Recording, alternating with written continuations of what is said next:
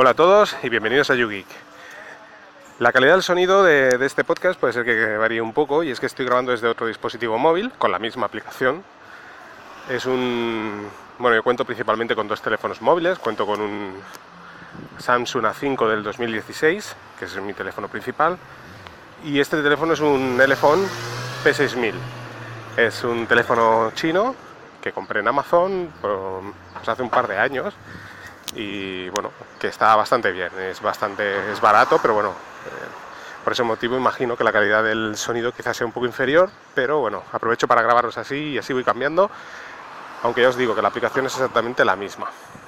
Más que nada lo comento por si notáis un poco de diferencia en la calidad del sonido. Y bueno, vamos allá. Hoy voy a hablaros de Docker. Ayer noche publiqué un artículo en, mi blog, en ugeek.github.io, normalmente nunca digo ni los métodos de contacto ni nada. Aquí voy por la calle, eh, como siempre. Eh, hace un poquito de viento hoy. Y el post que hice sobre Docker es un post bastante interesante y es cómo utilizar Docker de una forma muy sencilla en Linux y además instalarlo en menos de minutos y tener tus dockers ya corriendo. Eh, uno de los principales problemas de mi punto de vista con, con, Linux es el tema de la gestión de Docker. Docker es un servicio bastante interesante, son, son contenedores. Eh, antes teníamos los Linux Containers y bueno, posteriormente hace un par de años o así aparecieron Docker, que, que son, es una virtualización ligera. Es algo parecido a la paquetería Snap. Y bueno, es, una forma de, encapsular dentro de un contenedor todo lo que una aplicación lleva. Por poner un ejemplo, si hablamos, como muchas veces os comento, el tema Nextcloud, bueno, pues tener un Nextcloud completo dentro de un contenedor donde está pues eh, MySQL, por ejemplo, está el servidor web, y bueno, está, está todo, ¿no? En resumidas cuentas, ¿no? Dentro de ese contenedor. De manera que vosotros si arrancáis ese contenedor, pues únicamente conectando a, la IP de, ese container, pues bueno, veríais un Nextcloud. ¿Qué pasa? Que, bueno, podríais tener, pues yo qué sé, en, una, en un solo servidor o PC sobremesa, porque esto no únicamente es exclusivo para servidores, lo podéis instalar también en un PC sobremesa, podéis tener, yo qué sé, cinco Nextclouds corriendo, por ejemplo, con cinco contenedores independientes y como os digo, todos corriendo en Scloud. ¿no? Em, ¿Qué pasa en Linux? Bueno, yo desde mi punto de vista es una opinión personal. En Linux la gestión de estos containers, ya sea la instalación en principio no es que sea sencilla, pero bueno, digamos que podría ser sencilla, se tenía que hacer todo desde terminal, pero la gestión de estos contenedores, el pensar que cada contenedor, pues por ejemplo tiene un IP. Si vosotros montáis un Nextcloud eh, o como he puesto el ejemplo, ¿no? Por, por, iba a decir por chorras que sea, pero si montáis 5 Nextclouds, cada Nextcloud tiene una IP, diferente. Entonces, claro, eh, todo esto gestionarlo desde una terminal se puede hacer perfectamente, pero es un poquito más complejo, ¿no? Evidentemente es mucho más sencillo hacerlo de una forma gráfica. Eh, quien tiene un NAS de la marca QNAP Synology, pues la verdad es que lo tienen súper bien, porque lo hacen de forma gráfica y para ellos es muy sencillo. Como os digo, iba a decir hasta ahora, la verdad es que esto ya lleva un tiempo funcionando, yo lo estoy probando ya desde hace un tiempo.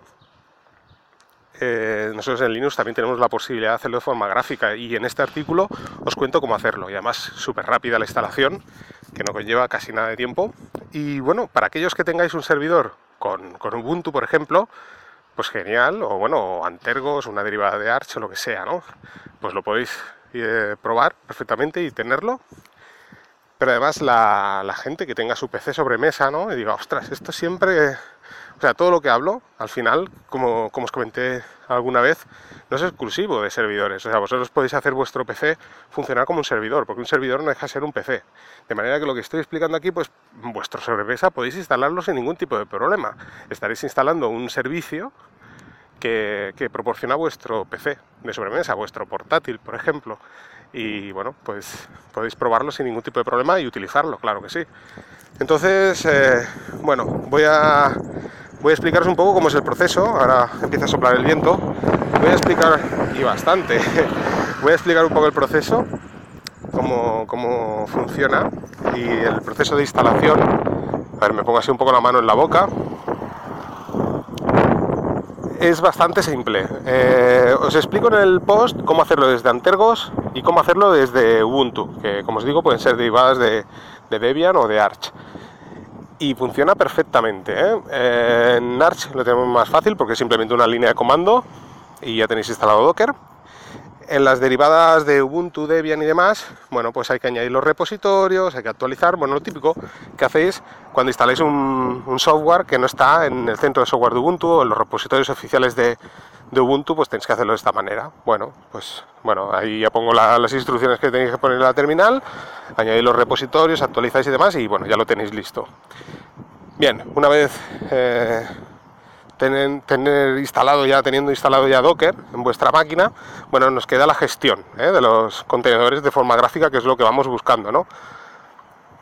Pues bien, es, muy sencillo. Lo primero que tenemos que hacer es arrancar, aquí sí, tenemos que hacerlo sí o sí, desde la terminal, un container.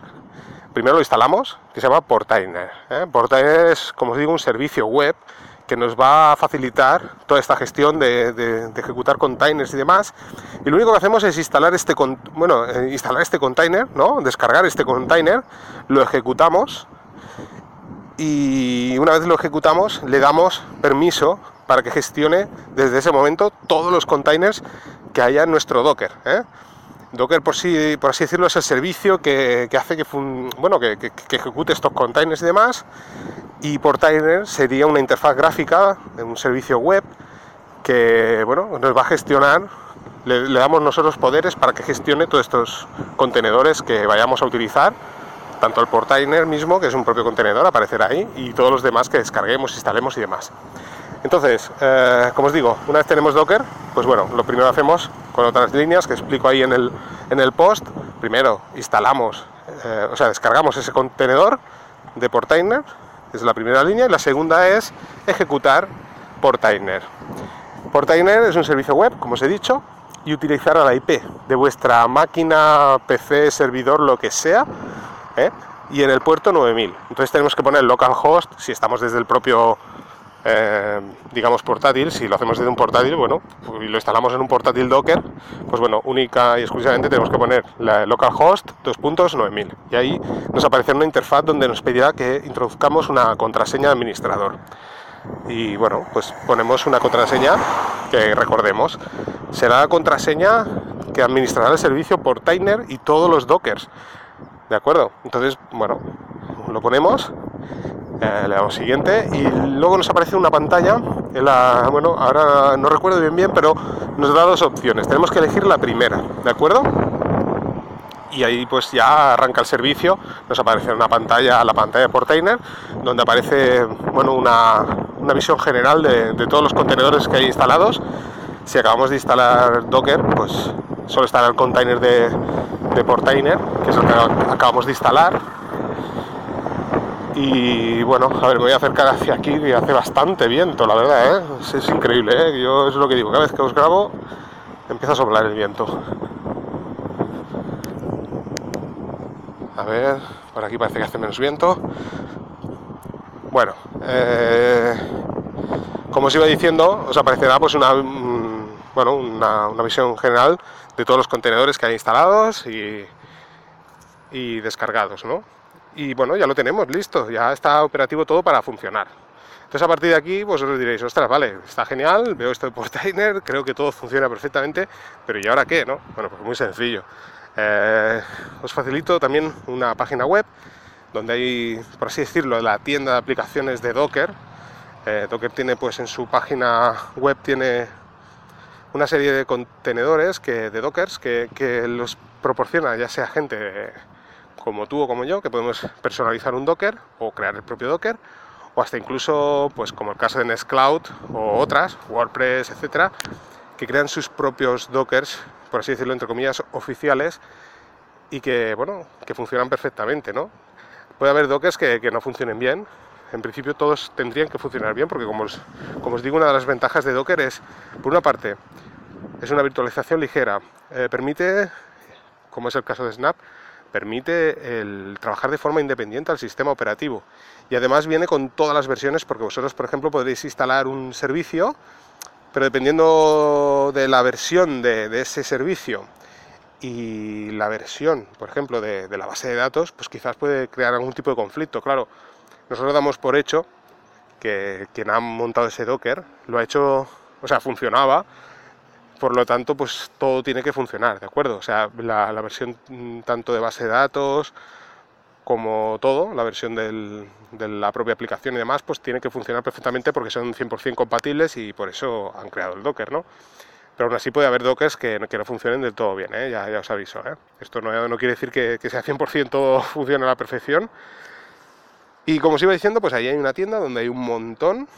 Hay tanto de, servicios, como os digo, como en Scloud. Podéis encontrar en Scloud, podéis encontrar la DokuWiki. Podéis encontrar, por ejemplo, Wallaback, que os he hablado muchas veces. Yo, de hecho, la instalé y, de hecho, haré un post explicando cómo hacerlo desde Docker y de forma convencional, que ya lo explique en su día, pero bueno, lo volveré a hacer e intentar hacer un post donde lo explique paso a paso. Y por ejemplo, hablando del caso Wallaback, por ejemplo, es tan sencillo como ir a esta página web donde están mm, pues, muchísimos dockers, ¿no? Y escribir Wallaback en el buscador y nos aparecerá varias versiones de Wallaback. normalmente aparece una que es la oficial y hay otras que no son oficiales, que, están, pues eso, eh, creadas por gente, ¿no? Y bueno, en el caso de Wallaback, eh, así de memoria os digo que, el nombre del contenedor se llama Wallaback, eh, contra barra Wallaback. Pues bien, eh, nos vamos a Portainer. Creo que esto lo voy a decir de memoria, pero en el, post lo tenéis. Os vais a la pestañita de, imágenes y aparece el nombre. Ahí ponéis Wallaback barra Wallaback, que previamente habéis visto el nombre en, en esta página que os digo, donde están todos los dockers y le dais a pull y se descarga el Docker y se guarda en vuestra máquina. Se me olvidó decir, también hay que especificar un nombre, porque claro, podéis bajar varios contenedores y además con diferente nombre. Entonces ponéis, por ejemplo, nombre, pues bueno, Wallaback.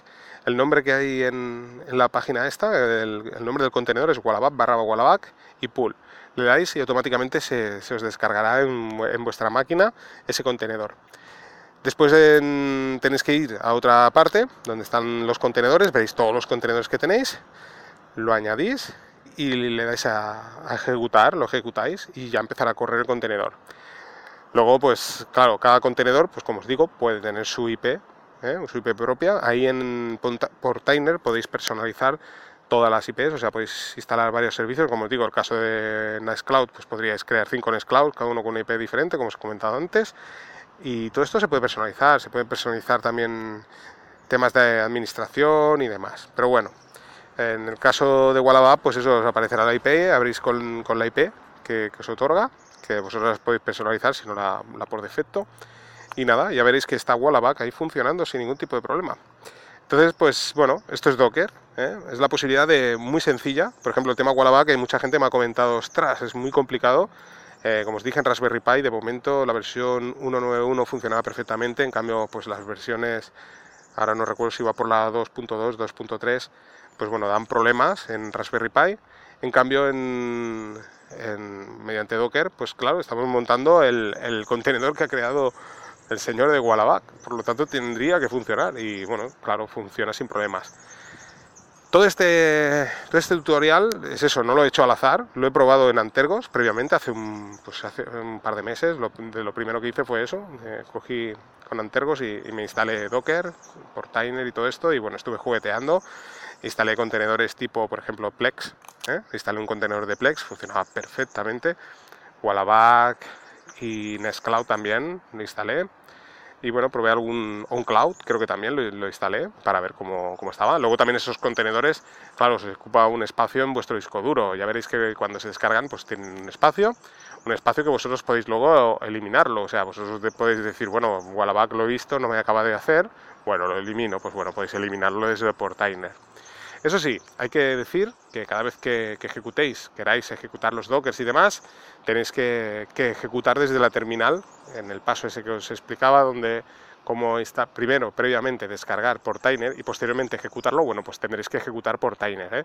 a no ser que vosotros, a través de, bueno, de alguna instrucción o demás, o alias, como os he explicado en el episodio anterior, o, algún método eh, que al inicio, cuando arranque el sistema operativo, se autocargue el, Docker de Portainer, pues bueno, si no lo tenéis que hacer vosotros de forma manual cada vez que queráis utilizar Docker. Y nada, y ya se, pues eso, arranqué los contenedores y listo, a trabajar, ya lo tenéis todo. Eh, podríais tener la, pregunta de decir, bueno, ¿y esto funciona en, en Raspberry Pi? Sí que funciona, ¿de acuerdo?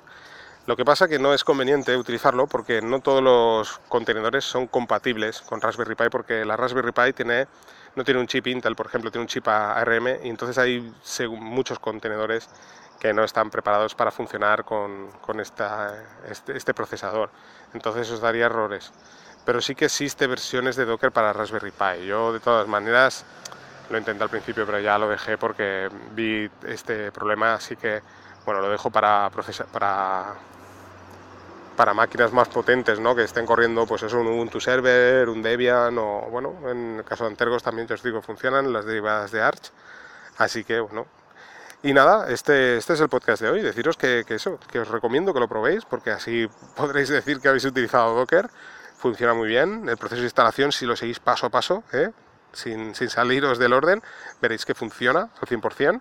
Y bueno, pues eso, es otra forma de tener, pues como os decía, Wallaback, por ejemplo, instalado sin ningún tipo de problema, una DokuWiki, no sé, es que ahora no, se me ocurren más, un WordPress, bueno, lo que vosotros queráis, en nada, en, en, tres clics, como quien dice. Una vez instalado ya Docker, bueno, pues podéis montar todo esto en tres clics, porque simplemente es, como os digo, ir a la tienda, copiar el nombre de, de ese contenedor, ponerlo en Portainer, descargarlo y luego posteriormente ejecutarlo. Y bueno, hasta aquí el podcast de hoy. Espero que, os haya gustado. Si queréis más información de Docker, hay muchos podcasts que, hablan sobre Docker y bueno, pues podéis escuchar eh, más en profundidad qué es Docker, que es lo que os digo, no deja de ser una virtualización ligera. Y bueno, no sé qué, no sé qué deciros, iba a deciros algo más, pero bueno, en principio todo esto es todo. Simplemente pues pues eso. Yo creo que no tengo nada más que decir a veces se me olvidan cosas, os voy comentando cosas y como voy aquí en la calle y no tengo nada por escrito, pues se me van pasando. Luego cuando cuelgo o dejo de grabar, recuerdo todo. Pero bueno, eh, pues nada, eso, que le peguéis la probada y disfrutar al máximo de Docker, que es un servicio que está muy muy bien. Pues no sin más, dejo aquí el podcast. Venga, un saludo a todos y buen fin de semana.